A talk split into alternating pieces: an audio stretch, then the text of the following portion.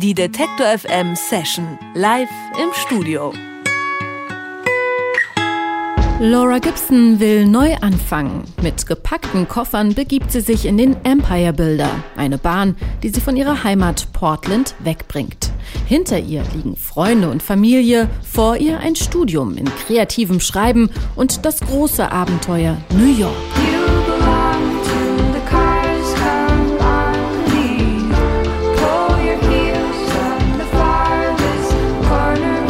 Der Neustart in der großen Stadt beginnt mit einem großen Unglück. Eine Gasexplosion zerstört ihre neue Wohnung. Laura Gibson kommt unversehrt davon, verliert aber ihr gesamtes Hab und Gut. Freunde, Fans und Musiker helfen ihr wieder auf die Beine, versorgen sie mit Geld und Gästebetten. Kann man in so einer Extremsituation noch kreativ sein? Laura Gibson kann das. Sie rekonstruiert die verlorenen Songideen und nimmt ihr neues Album auf das so heißt wie die Bahn, mit der sie umgezogen ist, Empire Builder.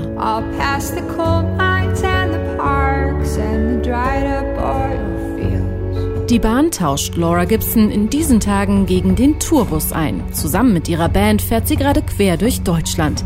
Nächster Halt Detektor FM. Wir freuen uns auf unseren Studiogast Laura Gibson.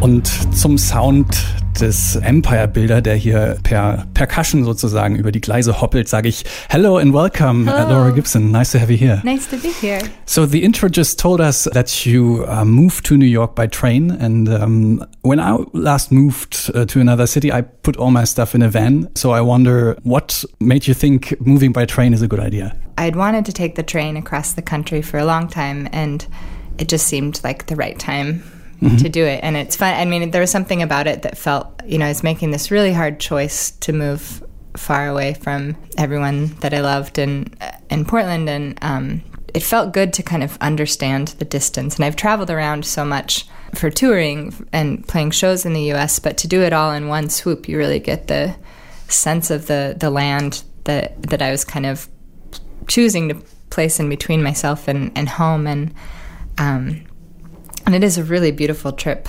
Mm-hmm. Um, not the most practical way to travel. There's also this kind of, you know, when you make a hard decision, you kind of have this liminal space between making the decision and actually being in the decision. And when you mm. fly, it's like, six hours, you know, and so yeah. taking the train, you have three and a half days to really you, you, wonder you if you're kind of feel the making a terrible, yeah, making yeah. a terrible decision. But okay, also ich habe äh, Laura Gibson gerade gefragt, warum sie denn eigentlich mit dem Zug umgezogen ist von äh, Portland nach New York, und sie sagt, na ja, ähm, das ist schon eine harte Entscheidung, äh, Freunde und Familie hinter sich zu lassen und dann so weit weg von zu Hause zu sein. Und wenn man dann mit dem Zug fährt, dann kann man die Distanz richtig spüren, die da zwischen den äh, beiden Städten liegt, und man hat vielleicht auch ein bisschen mehr Zeit, sich äh, Gedanken darüber zu machen. Uh, so what can you tell our listeners um, about traveling by train in the US in general? Um, as far as I can tell, you definitely have a thing about giving names to your trains, like Empire Builder, which I like because it sounds far more um, nicer than ICE 4567 yeah. here in Germany. well, I, I think we have far fewer trains, and so they're it's easy to kind of give them okay. give them names maybe. Um, I wish there was a better train system in the U.S. It's um, it's so underfunded and um, and it is such a great way to travel. But yeah, there's it's funny because you take the train and I kind of assumed I'd meet a lot of creative, like dreamy kind of people like myself, and it was mostly a lot of retired folks, um, so older folks taking the train, and then a big number of people who don't really like the train at all, but just um, are afraid of flying, and so they seat you next to. Um, you know, you go in and have these meals because uh, it takes three and a half days. So you eat. You know, they have three windows for meals, and you go in and they'll sit you up right next to someone. You're not allowed to sit alone. You sit. They kind of sit you in a group, and and a few times I'd sit around the table, and the three other people at the table were only there because they were terrified of flying and so you start to get you start after a while i'm like oh, i can see how you like get into this train system and then you never because you you're all your conversations about being afraid of flying.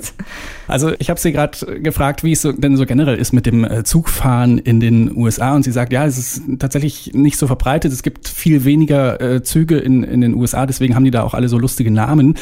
Und ähm, die meisten Leute, die man dann unterwegs trifft in der Bahn, sind äh, vor allen Dingen Leute mit Flugangst und äh, dementsprechend äh, drehen sich dann die Gespräche am äh, Lunchtisch sozusagen primär um die Flugangst und warum die Leute da eben äh, tagelang äh, in der Bahn verbringen. So, you're not just here to talk, we're going to hear a song uh, played live by you, unplugged, yes. reduced in the studio. Uh, what song? With my morning voice, yeah. getting out of the van voice. Um, I will play the title track um, Empire Builder. Empire Builder. Laura Gibson jetzt hier live im Detektor FM Studio.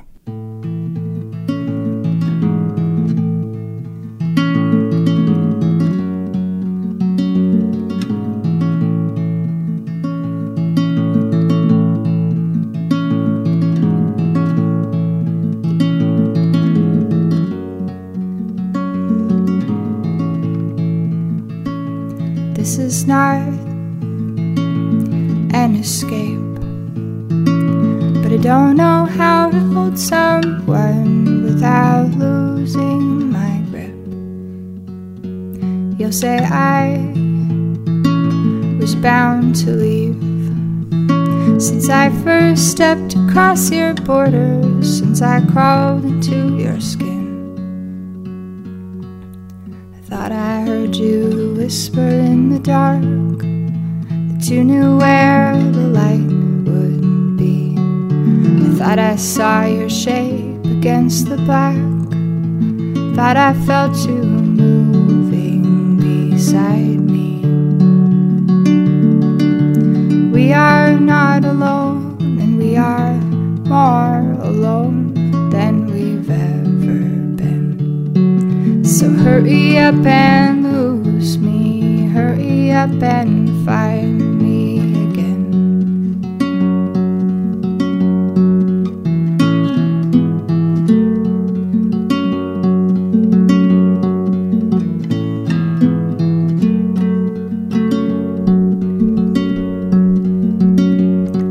I'll pass the lumber mills. I'll pass the coal mines and the parks and the dried up oil fields.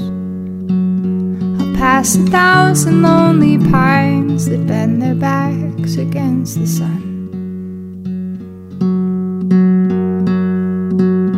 But I'll mistake the station birds for the sound of my phone.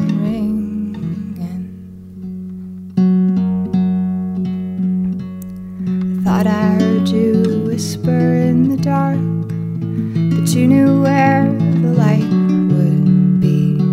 Don't wait for me to walk a straight line. You can only hold your breath so long. We are not alone,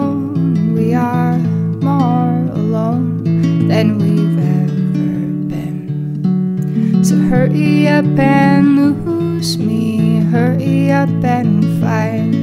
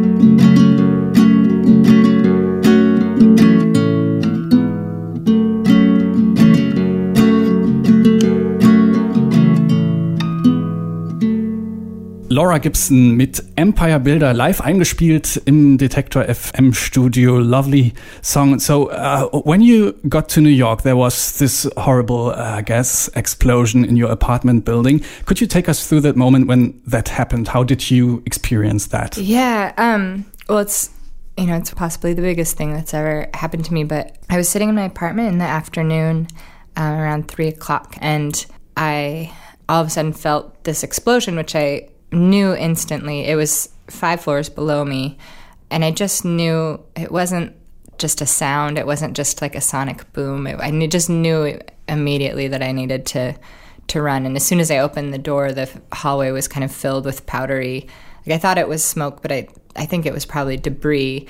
Um, and so I just put my shoes and my coat on and looked for my roommate's cat, which I didn't. She had ran off to the other room and just ran down the stairs and out. And as soon as I got on the street and saw the chaos, just kept running down the street, really not knowing what had happened. And um, and slowly, kind of, you know, pretty soon I could see the flames over the top of of the building. So it was a really traumatic event, which I think was the biggest part of the experience, which I'd never experienced any sort of trauma, and um, and so that took a while to kind of normalize myself and, yeah. and my body again because I did you know in some ways I felt like I my body was traded out for this different body so I was so glad I that I ran immediately and that I just you know a lot of it I didn't think about I just kind of my my body just did did it for me um, but I didn't grab ID or anything or money or cards so I'd just kind of ran out with Th- without anything. That's what they tell you when, when yeah. it comes oh, to yeah, fire yeah. or something like and that. And I so the first week I spent you know, just trying to rebuild and and I'm self-employed, so I didn't have like work paper, you know. I, so it took a while just to get my like I had a stack of papers that kind of added up to to who I was. Um, but so many friends came forward. By the second day, um, friends had had donated money in order to help me buy back the things I had lost, and you know it was a really hard time. And two people died, which was the you know that's I think so much more about those two people that that died that I didn't I never knew them. Um, they were in the restaurant downstairs, mm. but you know I think of them so much more than I think about any of the stuff I lost. It kind of was immediately apparent that Losing things seemed like the smallest part of it to me. Also, ich habe äh, Laura gerade darauf angesprochen. Es gab letztes Jahr diese Gasexplosion in ihrem äh, Apartmenthaus und das war schon eine ja, traumatische Grenzerfahrung für sie, hat sie erzählt. Ähm, sie hat, das war so nachmittags um drei, dann irgendwann äh, den lauten Knall gehört, ist rausgegangen auf den Flur, hat er gesehen, dass alles verraucht war, hat dann noch nach ihrer Mitbewohnerin Ausschau gehalten, die war aber schon rausgerannt und ja, dann, äh, wie sie erzählt hat, hat der Körper sozusagen Kontrolle übernommen über den Kopf und sie ist einfach ja rausgerannt und hat dann sehr lange gebraucht, um das alles erstmal zu realisieren, was da passiert ist. Bei dem Unglück sind auch zwei Menschen tödlich verunglückt und natürlich kommt einem dann sowas wie äh, man verliert all sein Hab und Gut, seine Ausweisdokumente und so dann natürlich sehr klein vor gegenüber diesem Schicksal der anderen. There's one last thing I wanted to talk about with you. So you're obviously not only good at making music, you had some ambitions in uh, various types of sport in the past. I, I read something. I read something about track and field, about a, a high jump championship, yeah. and about a basketball team. So oh man, that's uh, so funny. That I've n- I never get asked about sports, but I was asked on the radio yesterday too in Berlin. Oh, really? Um, okay. Yeah, I still. I mean, I still. Sports were a really big part of my life um, up and through, like into college, and then kind of partway through, I um, it started to stress me. Competitive sports started to stress me out more than um, bring me joy. So I, I mm-hmm. stopped, and I kept getting injured. Um, but yeah, I did. I was a high jumper in high school, and um, I hurt my ankle in college, which is when I started playing the guitar was I got ankle surgery after high jumping and I ah. had all this free time on my hands and so I started trying to learn guitar and yeah. and had all this angst because I didn't have my thing to do and so I started writing mm-hmm. about my feelings and turning it into songs. Also um ein Haar wäre Laura Gibson Profisportlerin geworden. Sie hat äh, Hochsprung äh, gemacht, Basketball gespielt auch und sie hat sich dann den Knöchel verletzt beim Hochsprung und hatte dann eine Zeit lang eben keine Möglichkeit mehr, den Sport auszuüben und hat dann zur Gitarre gegriffen und dann über ihre Gefühle sich so eben ausgedrückt und mh, mm, so zur Musik äh, gefunden. So what was that uh, high jump championship? What height did you get? Uh, oh, to, in to... high school when I, I won, the, my highest was five six. It was okay. It was wasn't yeah. like win any. But it was good enough for some kind of a championship, or it was my it... the state championship. I won okay. for the women's yeah. state. Yeah. Right. And when it comes down to basketball, what team in the NBA do you cheer for now in the playoffs? Oh, um, the Trailblazer, the Portland Trailblazers. Rip City, of course. Yeah, yeah, yeah, yeah. I've been. I, I, mean, Oregon. Really, growing up in Oregon, we only had one professional sports team, which was the Trailblazers, and so that's always been my my team. Okay, also Laura Gibson, großer Sportfan auch und natürlich auch Fan von den Portland Trail Blazers, dem äh, Basketballmannschaft äh, in der NBA. So, uh, you have another song left for us. You're going to play another song. What song will that be? Yes, I'll play a song called Two Kids. Two kids, no tricks, only rich in time. Say never look back. Throw out every song sky. Living on luck, tethering our hopes to a pickup truck. And they'll tell us, honey, you've got to know, you've got to know where you're going. But you're my sun, my northern lights, my southern cross gonna die young, we're gonna die with a love song in our mouths. Oh, oh, oh. Oh, oh, oh. Two hearts, new start, every card is wild. Here in your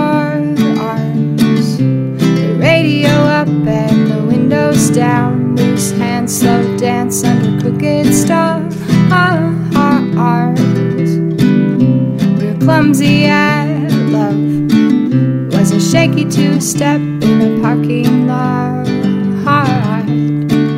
And they'll tell us, dear, you better fear, you better fear it all. But you're my sun, my northern lights, my southern cross. And If we're gonna die young, we're gonna die with a love song in our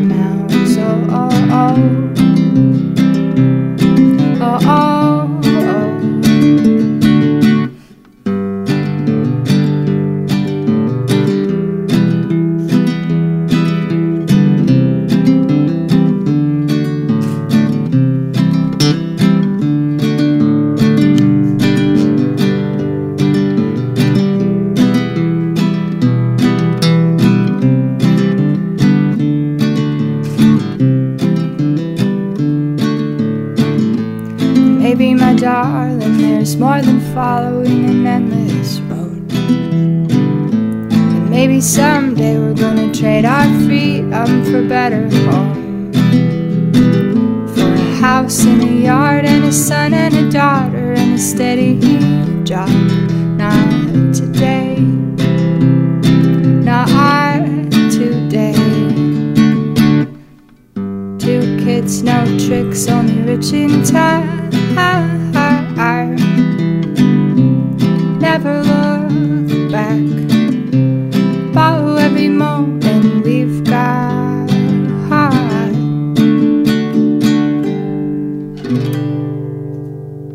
Kids von Laura Gibson live eingespielt im Detektor FM Studio. Laura Gibson ist gerade auf Tour mit ihrer Band. Zusammen spielt sie heute Abend in Leipzig im Werk 2 und danach äh, geht's weiter nach Österreich. Laura Gibson, vielen Dank. Thanks for coming. Thanks for the lovely session and uh, have a good show tonight. Thank you so much. Thank you for having me.